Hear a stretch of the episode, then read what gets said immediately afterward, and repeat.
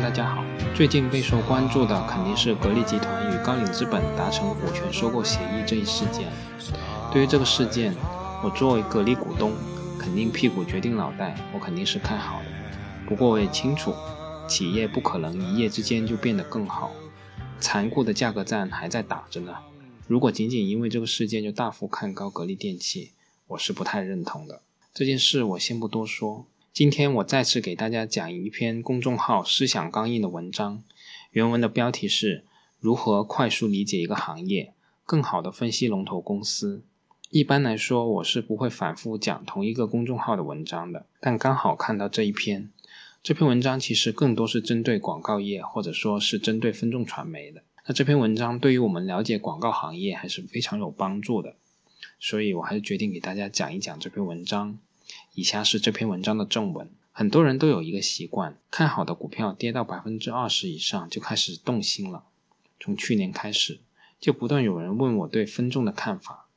大概因为我是炒股圈子里为数不多有广告行业管理经验的从业人员，一聊下来才发现，很多人对广告行业有大量的误解，而戴着行业有的有色眼镜研究个股，结果就是一堆偏见。行业研究有的简单，有的复杂。像制造业，大部分行业因为做的都是 to B 的生意，大家知道自己弄不懂，索性以财报为主，并不迷信商业逻辑。像日用消费品行业，因为是 to C 的生意，比较好理解，产品也容易接触，容易产生感性的认识。可是像广告行业，大家接触的产品比较多，自以为理解了。实际上，广告是一个典型的 to B 行业，它的商业逻辑跟消费品的区别还是非常的大的。所以，我们对这些行业的认识其实是很外行，而自己却不知道。以分众传媒为例，有三种经典的误解。误解一：电梯广告我从来不看，就算看到了，对我也没有影响。而事实上，有百分之五十的广告费都是白花的，没关系，广告赚的是看到的人的钱。另外有效果的百分之五十能补贴就行了。误解二：现在大家都看手机了，看电梯广告的人会越来越少。而事实上，而事实上，电梯品牌广告不需要你傻盯着看两分钟，只要上下电梯的十秒钟就够了。而且正因为大家都看手机了，像饿了么、瑞幸咖啡这种新经济才给分众贡献了大量的广告费。结果是线上获客成本越高。分众的投放价格也越往上提。误解三：经济不好，广告客户应该大力加强投放。而事实上，如果别家经济都很好，加大广告投放就是对的。但是如果经济大环境向下，大家都不好，那肯定首先缩减的是广告的预算。投资不怕不懂，就怕自以为懂。作为价值投资者，研究行业最好从行业框架研究开始。这就是自上而下的研究，自下而上的选股的理念。今天以广告行业为例，谈谈如何研究一个行业中的龙头企业。理解一个行业的框架，主要就是理解两件事：一是业务流，也就是行业中的上中下游的分布；二是竞争格局，也就是上中下游分布有哪些竞争者，他们的竞争格局决定了价值分配的比例。广告行业的下游是广告主。有大品牌商，也有淘宝店主，集中度并不高。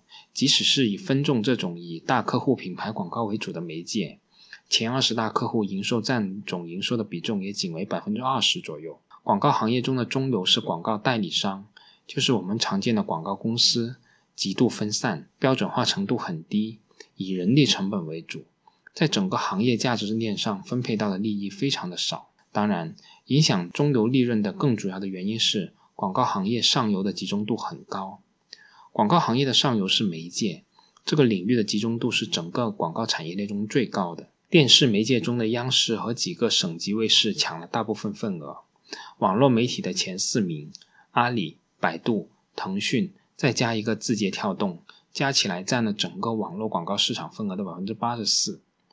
分众所属的电梯媒体同样是一家独大。而且电梯媒体的上游是物业公司，这又是一个集中度极低的行业，一家家谈判是非常的麻烦的。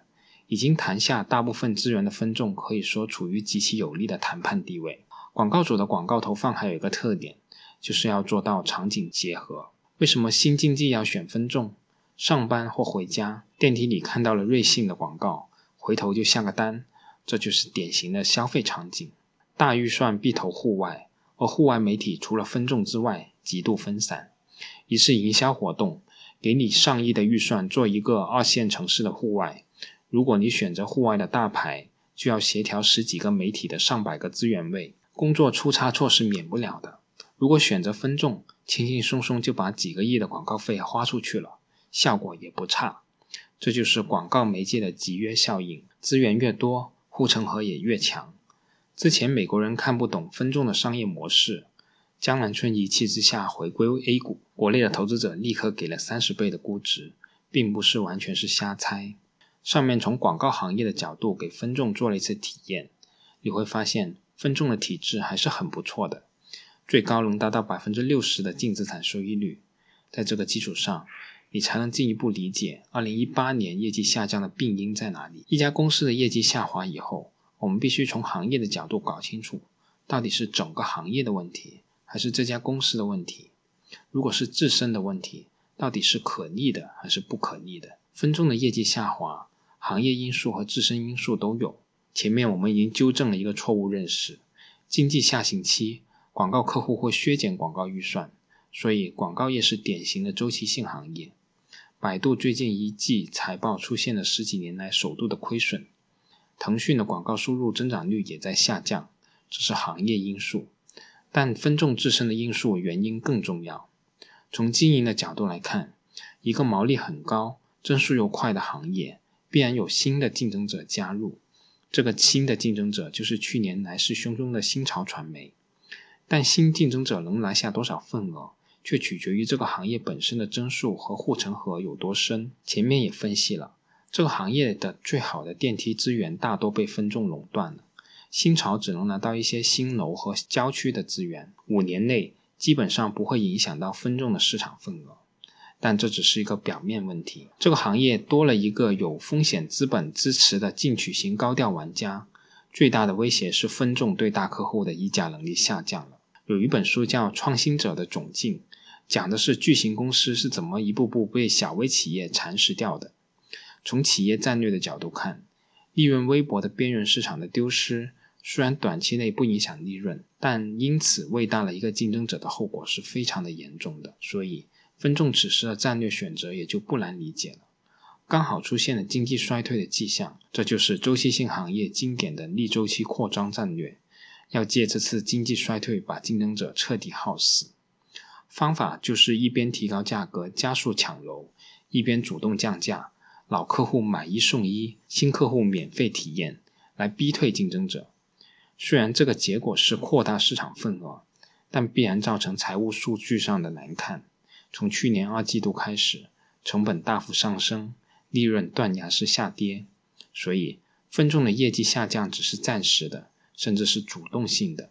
用短期主动性的亏损来避免竞争对手长期的威胁，今后恢复的概率是比较大的。当然，逆周期扩张的结果有相当的不确定性，万一对手没那么容易吓跑呢？就算对手退缩了，业绩又何时能止血呢？也很难说。如果你想投资，就必须搞清这两件事情：第一，影响是否已经全部体现在业绩上了，业绩什么时候能触底；第二，业绩可以恢复到什么程度，是跟从前差不多，还是伤了元气，还是比之前更牛了？前面说过，分众业绩下降主要有两个原因，一个是逆周期扩张造成的经营成本大幅上升，这个因素从去年四季度停止扩张就消失了。另一个原因就是经济衰退造成的营收增速下降。那这个何时能恢复？答案首先要对不同业务的营收分别分析，看看业绩下降特别快的是哪些，没有下降的又是哪些。第一，前面说过，广告主会大幅削减广告的预算。一般而言，品牌广告的削减程度要大于效果广告。品牌广告是成本中心，而效果广告却是利润中心。因为效果广告算的是投入产出比，是可以看到销售的。只要算得过来，就算企业明天要倒闭了，今天一样要做投放。所以广告行业不好，阿里的影响很小，因为他做的都是效果广告。直通车一开，立刻就有成交。而百度的影响就很大，因为移动互联网时代的内容封闭化，百度自建的内容若很糟糕，投放的效果就差。经济好的时候，大家还可以忍一忍；经济差了，就自然停了。这一点对分众的影响也是很大的。分众是品牌广告，在小预算投资下，资源多的优势也下降了。但有一个好的现象就是，阿里入股了分众，可以帮助分众推进此前没有进展的效果广告，吸引分众目前缺乏的社区生活消费商家。阿里的千人千面的智能投放技术还是非常的牛的，这也正是2015年后阿里大象起舞的一个重要原因。第二。从广告主的行业看，新经济行业的削减程度要大于日用快消品的行业。前者严重依赖于投资，后者取决于消费，周期性不太明显。这一点同样对分众有影响，但是要略小一点，因为分众的客户中有很多传统的消费品牌，投放量下降是不大的，但投放的价格影响是比较大。第三。前面分析了广告是一个周期性行业，事实上，广告还有一定的后周期特征，因为在经济刚刚衰退时，广告投放不一定会降下来，而经济恢复时，广告主一定要观察一段时间的销售情况，才会加大广告的预算。所以从整体和消费数据上来看吧，分众算是有所恢复，但是如果就此判断分众的业绩见底了，确实也有点为时尚早了。好，这篇文章我就给大家先说到这里，我们下次再见吧。